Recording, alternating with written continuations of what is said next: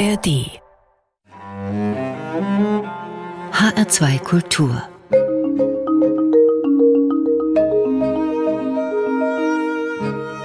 Doppelkopf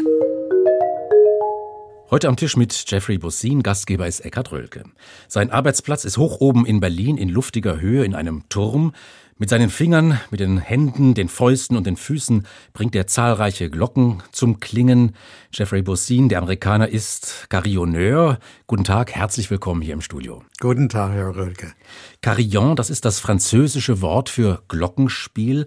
Keine Frage, Sie spielen mit den Glocken. Sie sind also eine Art Glockenspieler. Aber was ist denn der Unterschied zwischen einem Glockenspieler und einem Carillonneur? Gibt es da überhaupt einen Unterschied? Also hier in Deutschland gab es wenige von diesen Instrumenten früher. Und man sagte dann halt dazu ein Turmglockenspiel. Aber die Instrumente sind meistens unbekannt. Und als ich dieses in Berlin also bauen ließ, dann habe ich also bewusst das Wort Carillon dafür genommen und bezeichne mich als Carillonneur, weil die meisten Glockenspiele in Deutschland sind elektrisch oder automatisch. Und ich wusste, wenn ich dann sagen würde, das ist also ein Glockenspiel, dann würden die Leute denken, ah ja, das kennen wir, das gibt's in Tübingen auch um 12 Uhr. Also erklingen die Glocken, dann tanzen die Figuren und so weiter und das macht es sich alles von alleine. Das ist aber mechanisch, aber was Sie machen, ist live. Ja, und ich habe dann gesagt, nein, das ist ein Carillon. Und zwar, weil dieses Wort ist am weitesten verbreitet. Es ist nicht nur in Frankreich verbreitet, sondern auch, es wird von den Englischsprachigen, also den Amerikanern und den Engländern, benutzt für dieses besondere Art von Glockenspiel, das von Hand gespielt wird, also rein mechanisch, also nicht elektrisch, mhm. von einer besondere Art von Tastatur. Und dann wusste ich, wenn ich den Leuten sage, das ist ein Carillon, die würden über dieses Wort stolpern und fragen, was ist denn das? Und darüber stolpern wir jetzt auch in dieser ganzen Sendung. Wir werden alles erfahren über das Carillon, über die ja. Art und Weise, wie Sie das Instrument spielen, wie Sie zum Carillonneur geworden sind, Herr Possin. Die Glocken, die begleiten uns ja in allen möglichen Lebenswirklichkeiten. Also der Stundenschlag der Kirchenglocke, dann das Geläut, das zum Gottesdienst lädt, Glocken in der Weihnachtszeit, in der Osterzeit, dann die Totenglocke. Doch es gibt ja nicht nur rituelle Glockenklänge, es gibt ja auch Kuhglocken, die zeigen an, wo die Kuh ihren Standort hat. Das ist also insgesamt ein weites, weites Feld, die Glocken. Können Sie denn, Herr Bossin, vielleicht mit ein, zwei Sätzen sagen, warum Sie den Klang gerade von Glocken so lieben? Ja, also den kannte ich in den USA nicht. Ich habe also europäische Freunde gehabt, die nach den USA gezogen und die sagen, wir vermissen also den Glockenklang. Also ich habe eine Universität in Kalifornien besucht, die University of California at Riverside, und die hatten gerade einen Carillon-Turm geschenkt bekommen. Und der Universitätscarillonneur äh, hat mir das Instrument gezeigt und bot an, also mir Unterricht zu erteilen. Und der Klang des Instruments hat mich also fasziniert und ich habe mich dann halt drei Jahre lang als Carillonneur unter seiner Anweisung ausbilden lassen. Wir werden gleich über Ihr Instrument, Ihr Carillon in Berlin sprechen, über die musikalische Tradition, in der Sie stehen, auch über die Frage, wie man denn überhaupt Carillonneur wird. Sie haben es ja eben schon angedeutet, Herr Bossin. Doch zunächst wollen wir den Klang Ihres Carillons hören. Ein sehr virtuoses Stück, das Sie spielen, Carillon von Georg Friedrich Händel.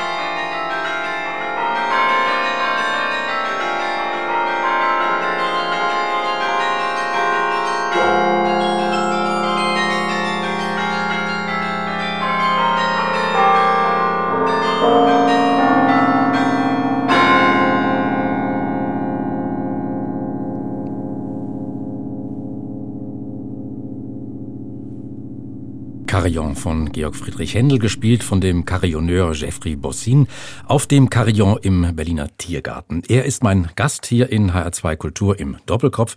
Herr Bossin, wir haben gerade gehört, wie virtuos dieses Instrument zu spielen ist, wie virtuos Sie auf diesem Instrument spielen. Ich hatte es schon gesagt, mit Händen, mit den Fäusten, mit den Füßen. Beschreiben Sie doch mal Ihren Arbeitsplatz da hoch oben. Also es ist ein einmaliger Arbeitsplatz. Der Turm steht mitten in einer Parkumgebung in der Hauptstadt des äh, mächtigsten Landes Europas und ich blicke von dort aus auf den Reichstag. Oh, und diese Kombination gibt es eigentlich sonst so gut wie nirgendwo anders. Das Instrument besteht aus äh, 68 Glocken, fünfeinhalb chromatischen Oktaven, ist also eins der größten Europas und der Welt. Und äh, deshalb kann man alle Stücke also drauf spielen, die es für die, ein solches Instrument gibt. Die Tastatur besteht aus zwei Reihen von ähm, ja, Stöcken. Ja, von Stücken, von mhm. Tastenstücken. Eine Reihe entspricht den weißen Tasten eines Klaviers und darüber gibt es also eine Reihe von abwechselnd zwei und drei Tasten, also entsprechend den schwarzen Tasten eines Klaviers. Und dann darunter gibt es also eine Reihe von schwarzen und weißen Pedale.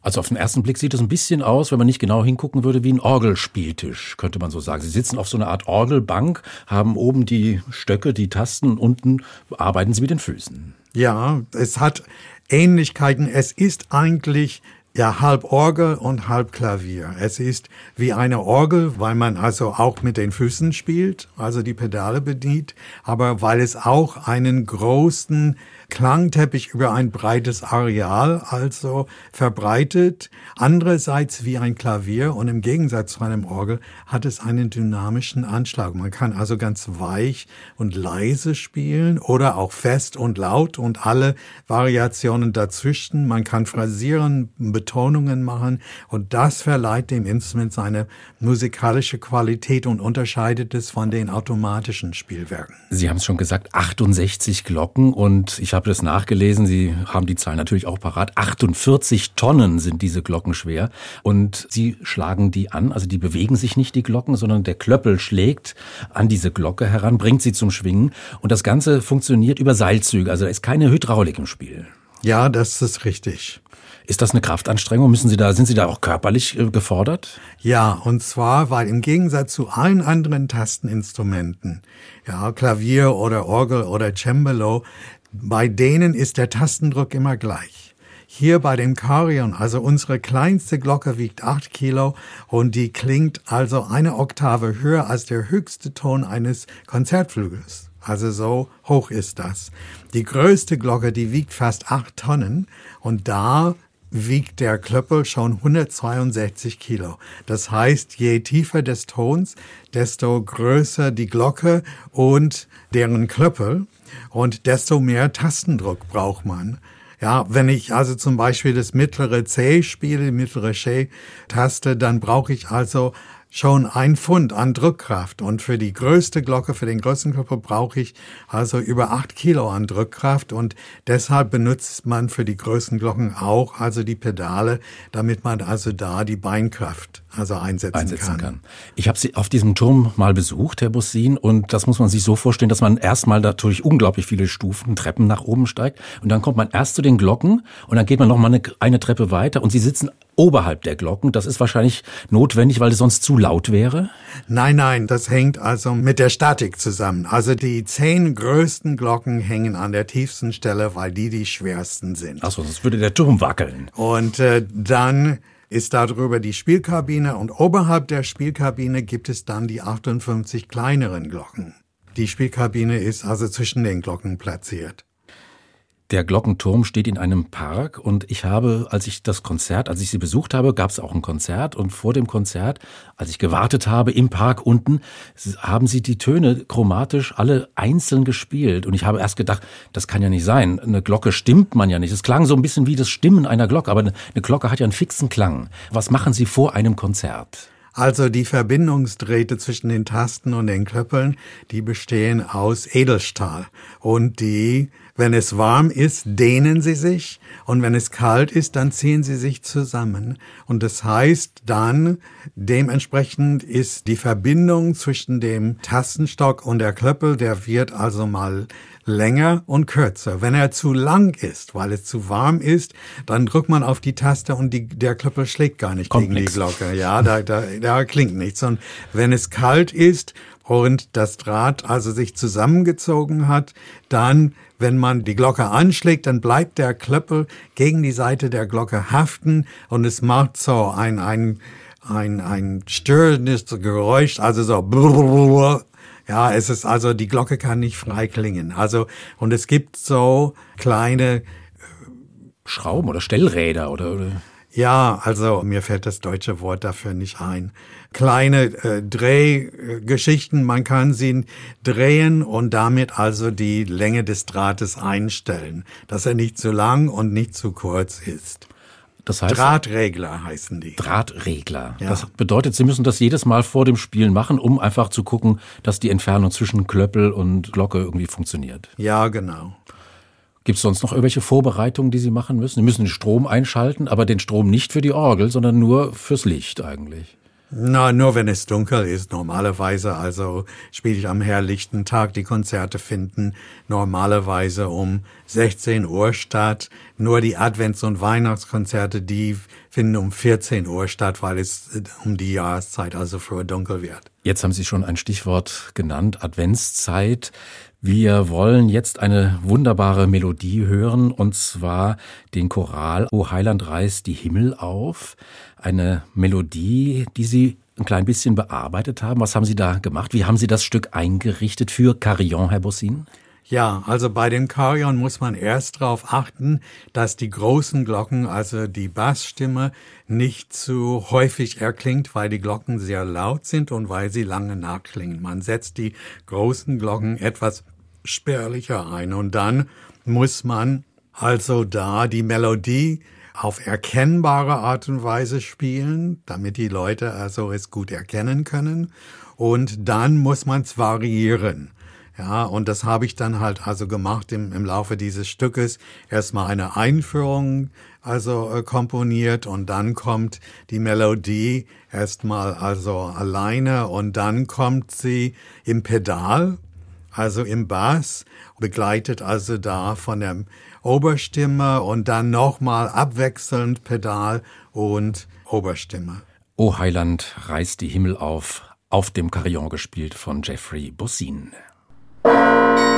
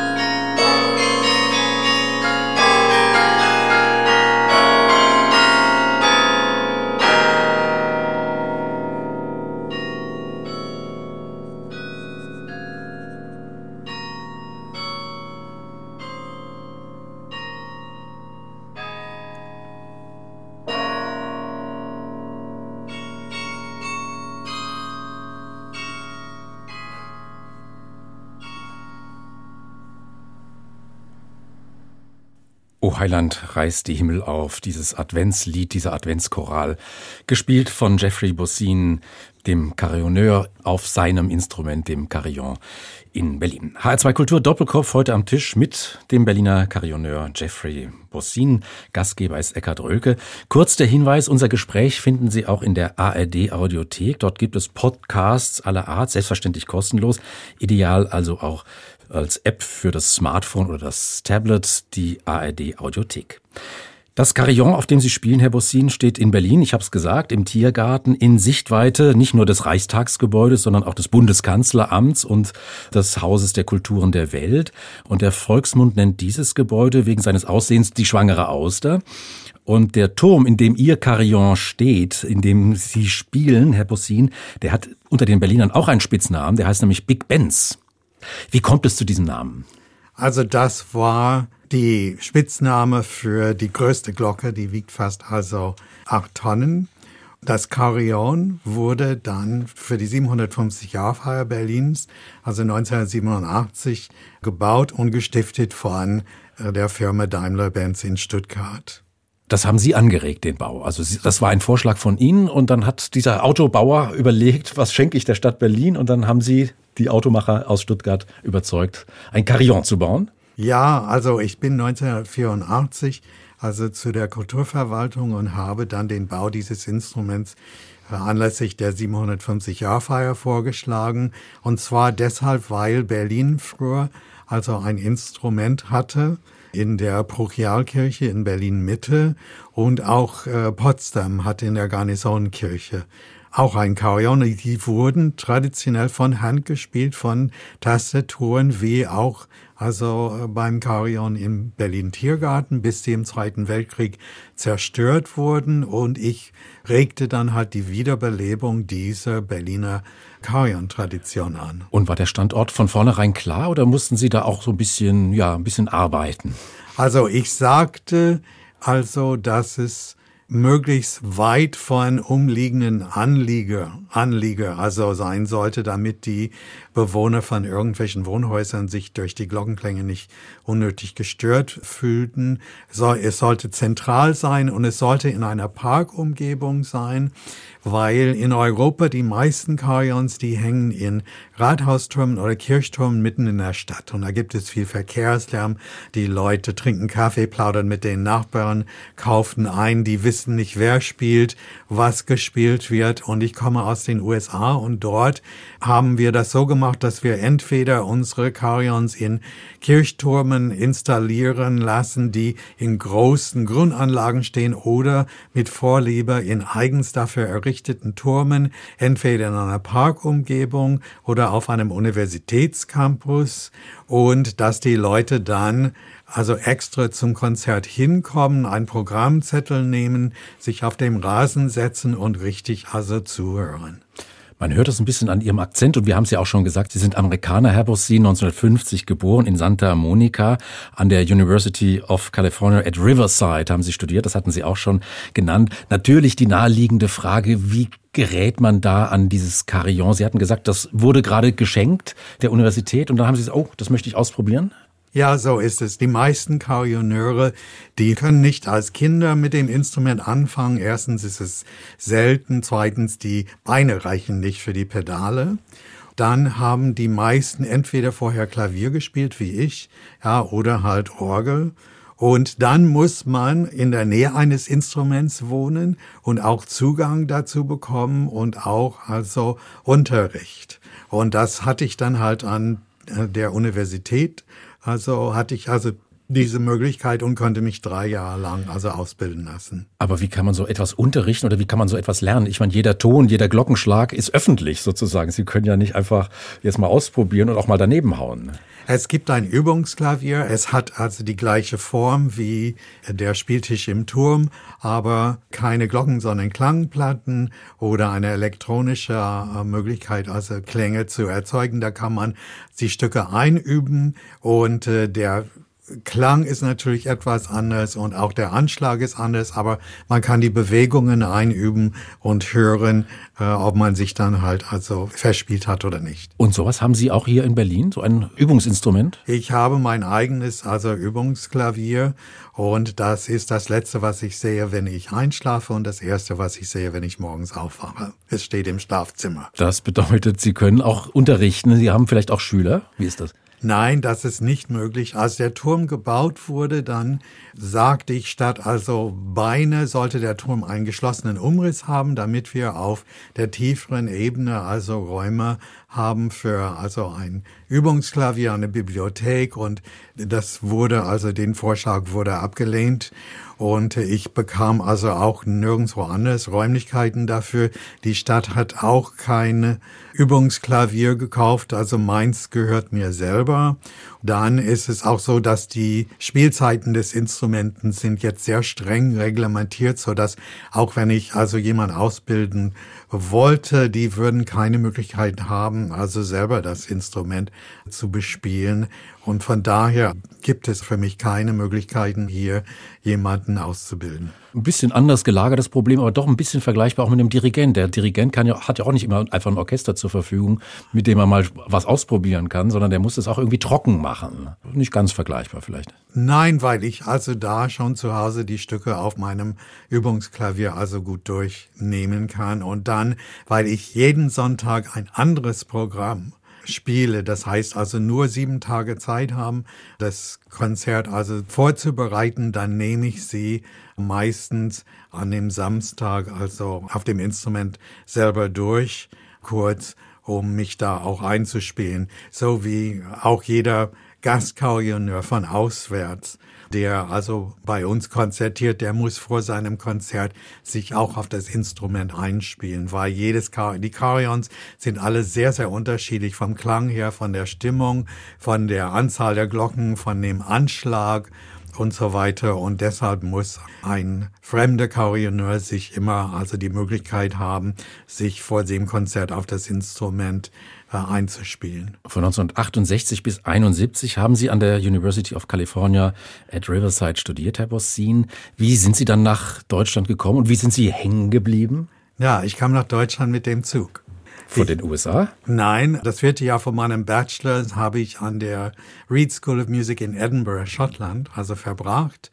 Und dann ähm, war ich frei und hat ein bisschen Geld gespart und wurde ausgezeichnet als der beste Deutschschüler auf der äh, High School und hatte auch also mein Deutschunterricht in, äh, an der Universität etwas fortgesetzt und dann wollte ich nach einer deutschen Großstadt also ein Jahr lang, um meine Deutschkenntnisse zu vertiefen und fuhr nach Berlin und dann bin ich hängen geblieben, habe ein weiteres Studium an der Technischen Universität Berlin gemacht und bekam meine Magister in als Musik Musikwissenschaftler. Als mhm. Musikwissenschaftler und bekam meine Magister 1984 und in dem Jahr dann schlug ich den Bau des Carillon-Turms vor. Wie kam es zu dieser Liebe zur deutschen Sprache, zu dieser Affinität, zu dieser Nähe? Das war einfach so. An der Highschool mussten wir eine Fremdsprache lernen und es gab zur Auswahl Latein, Spanisch, Französisch und Deutsch. Und weil ich mich für Wissenschaft interessierte, dachte ich, Deutsch wäre also die logische Wahl. Herr Bossin, seit 1987 gibt es also dieses Carillon, auf dem Sie regelmäßig spielen, Jahr ein, Jahr aus, mit viel, viel Erfahrung, viele unzählige Konzerte, zu unzähligen Gelegenheiten auch.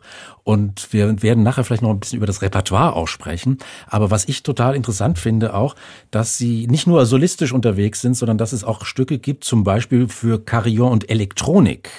Und da haben Sie auch mehrere Stücke uraufgeführt und Sie haben jetzt auch ein Stück mitgebracht, das wir jetzt gleich hören werden. Was ist das denn für eine Kombination? Was ist das denn für ein Reiz, als Carillonneur mit elektronischen Klängen zusammenzuarbeiten? Ich habe mich immer für neue Musik sehr interessiert und als ich nach Berlin kam und Musikwissenschaft an der Technischen Universität studierte, da gab es ein Studio für elektronische Musik und ich habe dann also drei Jahre lang auch darin gearbeitet und Erfahrungen gesammelt und konnte dann nachher als der Turm gebaut wurde, darauf zurückgreifen und anregen, dass also Stücke für Karajan und Elektronik äh, komponiert und aufgeführt werden würde. Und der Turm eignet sich sehr dafür, weil er relativ niedrig ist und offen und wir haben dann halt einen Lautsprecherbox oben, also ähm, im Bereich der Spielkabine hingestellt und dann zwei unten, also links und rechts von dem Turm und konnten damit also die Klänge gut kombinieren. Es gibt verschiedene Arten von solcher Musik. Das allererste Stück dieser Art, die ich äh, aufführte, das war Vox Veterima von Riccardo Mandolini. Und das ist eine unglaubliche Herausforderung, weil es aus 53 Seiten besteht und und wenn Partiturseiten, Partiturseiten, Partitur, also sehr ja, langes ein sehr langes Werk. Ja, ein sehr langes Werk, also so 16 Minuten lang mit 53 Partiturseiten. Wenn man spielt, spielt man normalerweise nicht auswendig und man hat dadurch also normalerweise keine Möglichkeit umzublättern. Ja, ich muss dann, um dieses Stück zu spielen und weil es auch das ganze Korion, also auch die tiefsten Glocken und auch die höchsten benutzt, muss ich diese 53 Seiten in fünf verschiedenen Gruppen aufteilen und über die Tastatur verteilen. Und dann muss ich, wenn ich spielen, dann immer also ein Blatt äh, entfernen und dann muss ich irgendwann die Gruppe wechseln hm. von ganz oben bis ganz unten. Das ist also, das erfordert sehr viel Konzentration und das Allerschwierigste an dem Stück ist das, weil die elektronische Klänge also festgelegt sind. Man muss in diesem Stück genau mit der Elektronik zusammenspielen. Ja, und das heißt, man kann im Gegensatz zu einem normalen Stück, wo man das Tempo so ein bisschen variieren kann, mal ein bisschen langsamer, mal ein bisschen schneller, hier muss man wirklich absolut genau, also zusammen mit der Elektronik spielen. Wir werden gleich einen Auszug aus diesem Werk hören, aber sagen Sie doch noch was zu dem Titel Vox Veterima. Das Lateinisch und heißt die uralte Stimme. Das hat also der Komponist dann halt ausgesucht. Dieses Stück ist auch sehr ungewöhnlich für ein elektronisches Stück, weil es aus mehreren Teilen besteht, weil es aus fest und wiedererkennenden Motiven besteht, die immer wieder auftauchen. Und die elektronischen Klänge, das sind alles Glockenklänge, die der Komponist aufnahm und dann im Studio verarbeitete und dadurch also eine unglaublich reiche und interessante Anzahl von elektronischen Begleitklänge erzeugte. Riccardo Mandolini heißt der Komponist. Hat er dieses Stück für Sie, Herr Bossin, komponiert? Ja, das hat er gemacht und dann nachher hat er eine Version für ich glaube, Kammerorchester und Schlagzeug gemacht. Aber das, die erste Urfassung, die wurde für Carillon und elektronischen Klängen äh, komponiert und er hat dieses Instrument auf Anhieb verstanden, was also nicht selbstverständlich ist, weil das Karion ein sehr ausgefallenes Instrument ist und normalerweise muss man sich als Komponist da irgendwie einarbeiten, bis man irgendwie das Instrument, seinen Klang und seine Spielweise gut versteht.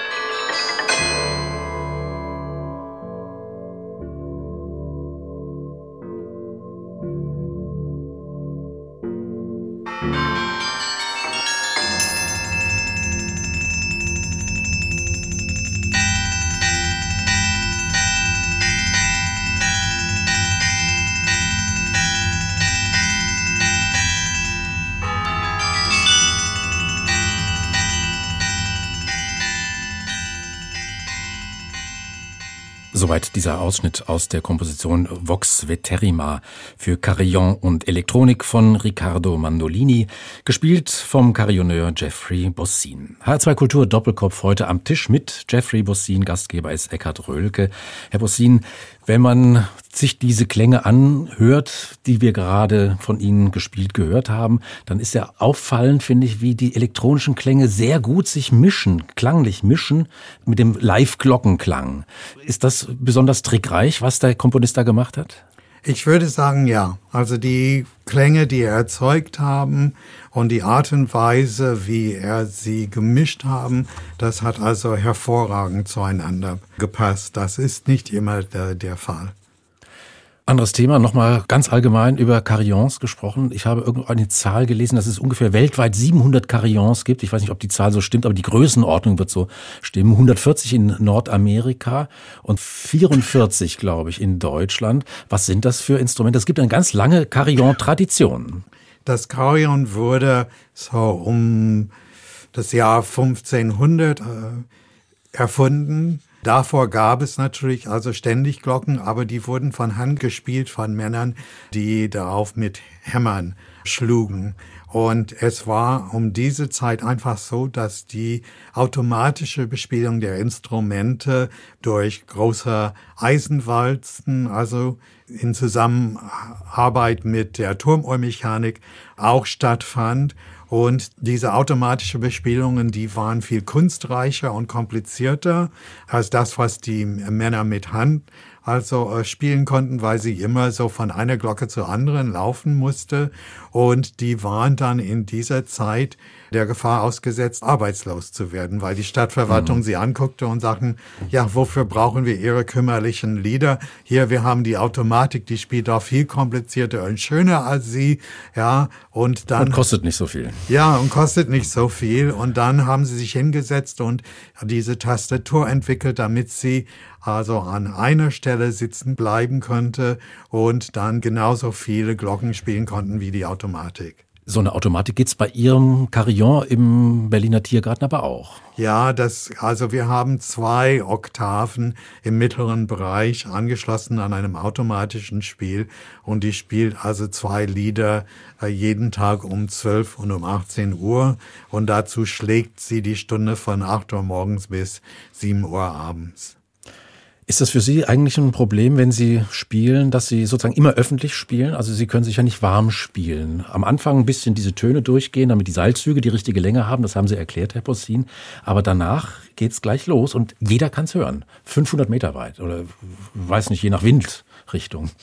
Ja, das gehört also zum Carillon.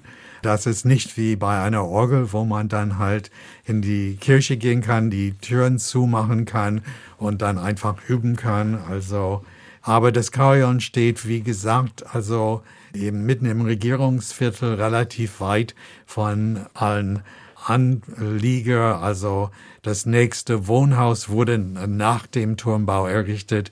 Die ist aber immerhin 600 Meter von dem Turm entfernt als ich in einem Konzert bei Ihnen war, an einem Sonntagnachmittag, da haben die Leute sich auf den Rasen gesetzt, es war schönes Wetter oder auf kleine Holzbänke oder so.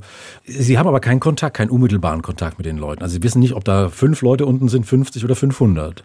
Doch, doch. Also vor Beginn des Konzerts gehe ich heraus, schaue herunter, also zum Publikum und wenn ich Leute sehe, dann winke ich sie zu und auch nach dem Konzert, also mache ich das auch. Und dann kriegen Sie auch Applaus.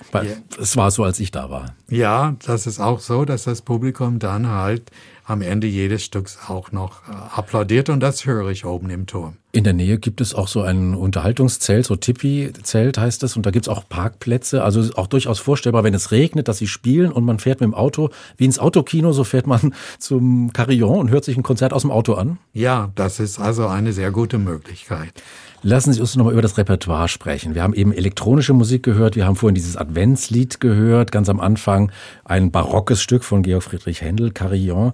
Das ist ja ein unglaublich breites Repertoire, das Sie da haben. Ist das eine Herausforderung? Nein, das ist also eine große Freude, weil normal, ein normaler Musiker, der muss sich dann immer festlegen. Also zum Beispiel Friedrich Gulde, der tat sich ja vorerst als klassischer Pianist und hat Beethoven und Mozart gespielt. Dann wechselte er also und wurde Jazzpianist. Dann wechselte er wieder also zurück zum Klassik, aber dieser Wechsel waren also für ihn technisch nicht schwer, aber doch für das Publikum und für seine Mitmusiker, die haben das nicht verstanden. Normalerweise legt man sich auf einem Repertoire fest und ein Carillonneur, der spielt für das Publikum, für die Leute auf der Straße. Und der eine, der mag also Mozart, der andere, der will also seine Lieblingslieder hören. Und ein dritter interessiert sich für neue Musik. Und dann macht man meistens gemischte Programme mit einem bisschen von allem, damit also jeder Zuhörer irgendwann etwas findet, wozu er eine Beziehung hat. Also auch richtige Unterhaltungsmusik machen Sie auch, stellen Sie auch manchmal richtig zusammen. ganzes Konzert nur mit, mit U-Musik. Ja, ich spiele auch sehr gerne U-Musik und mache auch also ganze Konzerte, also nur mit solchen Liedern von den Beatles, von Sailing, von Gavin Sutherland zum Beispiel. Und auch das Volksliedgut ist bei uns also ein sehr wichtiges musikalisches Mittel. Wir kultivieren das, wir spielen immer wieder Volkslieder. Ich habe, mache ein ganzes Programm nur aus deutschen Volksliedern oder eins mit Volksliedern auch aus Kanada und Frankreich. Und da werden wir nachher auch noch ein Volkslied zum Ausklang unserer Doppelkopfsendung hören, Herr Possin. Aber eine Frage, die muss ich natürlich auch stellen und die habe ich mir aber ein bisschen für den Schluss auch aufbewahrt. Das ist natürlich eine Frage, die sich wahrscheinlich jeder Zuhörer, jede Zuhörerin stellt. Wie kann man von dem Beruf Carillonneur leben? Sie geben regelmäßig Konzerte. Ist das eine Grundlage für einen Lebenslauf, für ein regelmäßiges Einkommen? Also normalerweise natürlich nicht. Also die niederländischen Carillonneure, die haben, also die Tätigkeit ist staatlich geregelt und die haben Verträge, aber die verdienen normalerweise nicht genug, um davon zu leben. Es sei denn, die Niederlande ist ein Land mit sehr vielen Carillons. Jede kleine, mit großen Traditionen. Mit großen Traditionen und sehr viele Instrumente. Jede Stadt, die was auf sich hält, hat mindestens ein Carillon. Also die Stadt Amsterdam hat sieben oder acht Stück zum Beispiel. Und dann, wenn man also sehr geschickt ist, dann kann man mehrere Carillonneur in mehreren Städten äh, werden. Und das ist kein Problem, weil natürlich die Niederlande sehr klein sind. Dann spielt man, was weiß ich, montags in Dordrecht und dienstags in Gouda und mittwochs in Amsterdam und so weiter. Dann also kann man da einen Lebensunterhalt also da machen. In Dänemark ist es so, dass fast alle Carillons in Kirchturmen hängen und da wird der Organist einfach dazu verdonnert, mhm. also mhm. neben der Orgeltätigkeit auch das Carillon zu spielen. Aber in anderen allen Stellen also bekommt man wenig oder gar kein Geld für das Carillon-Spiel, zum Beispiel in Frankfurt am Main oder in Dijon, Frankreich.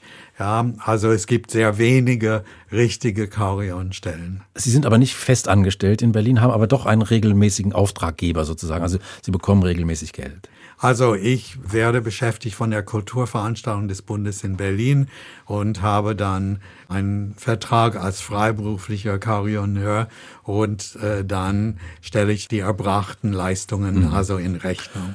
Und natürlich machen Sie auch viele Konzertreisen. Kennen Sie denn viele Carillons in Deutschland? Ich hatte, glaube ich, gesagt, 44 Carillons gibt es. Frankfurt am Main haben Sie erwähnt. Ist das ein wichtiges Instrument? Das ist auf der alten Nikolai aber ich habe es also selber noch nicht gespielt.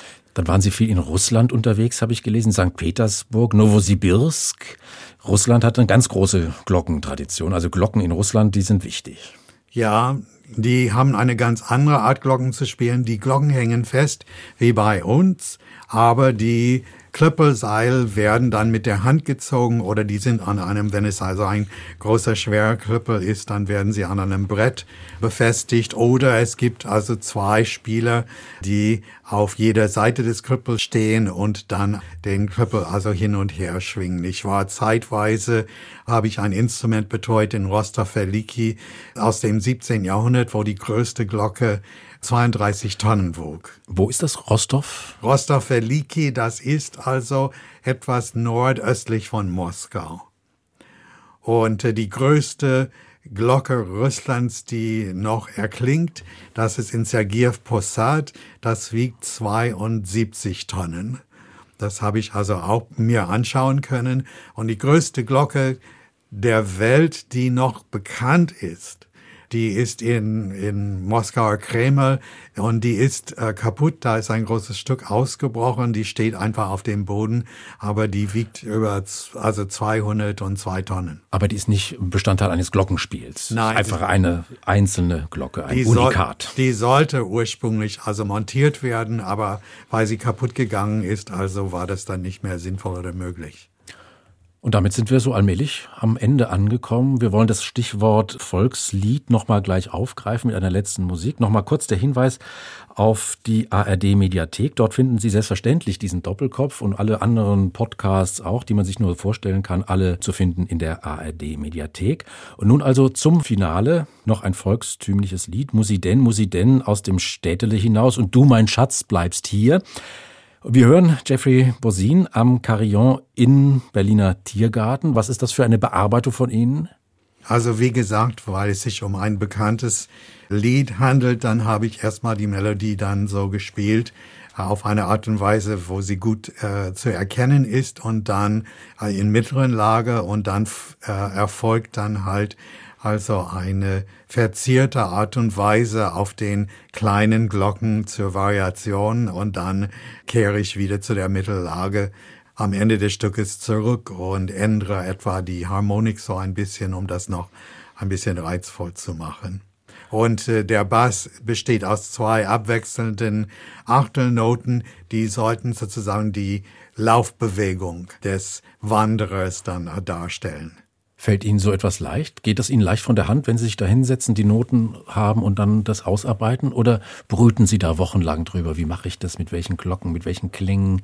Jede Glocke hat ja ihren eigenen Klang. Das haben wir ja vorhin auch schon gehört. Die großen Glocken klingen doch auch ganz anders von der Farbe her als die kleinen Glocken. Also man kann ja nicht einfach die so mischen, wie man so Klaviertöne mischt. Ja, also da muss man natürlich, also die großen Glocken setzt man spärlicher ein, weil sie sehr laut sind und weil sie lange nachklingen. Und dann spielt man also die also schnelleren Passagen auf den mittleren und kleinen Glocken, weil die sehr schnell nachklingen, äh, abklingen und weil man die dann dadurch beleben muss. Wenn man so eine Bearbeitung macht, dann muss man überlegen, was ist technisch möglich und was also klingt dann auch richtig. Wenn man also ein, ein Choral oder ein Volkslied nimmt, dann ist man frei, wie man das umsetzt. Wenn man ein klassisches Stück nimmt, dann muss man es angucken und sagen, okay, wenn es ganz viele schnelle Noten hat im Bass, das kann man gleich vergessen, das funktioniert nicht. Oder dann, man muss es irgendwie umdisponieren. Aber reduzieren. Ich, ja, sagen wir mal Basspassagen dann halt im, im Sopran, also umstellen. Ja, also das, auf diese Art und Weise ist es mir gelungen, die gesamte Bilder einer Ausstellung von Mussorgsky für Karajan zu bearbeiten und auch, also die spiele ich gerne auf unserem Instrument. Das werden wir jetzt aber nicht hören, die Bilder einer Ausstellung in ihrer Version für Carillon. Da würde einfach die Zeit auch nicht reichen. Wir hören jetzt Musiden, Musiden aus dem Städtele hinaus mit dem Carillonneur Jeffrey Bossin. Und das war unser Doppelkopf hier in HR2 mit dem Gastgeber Eckhard Röke und dem Carillonneur Jeffrey Bossin als Gast. Ich danke Ihnen ganz herzlich. Ich danke Ihnen auch.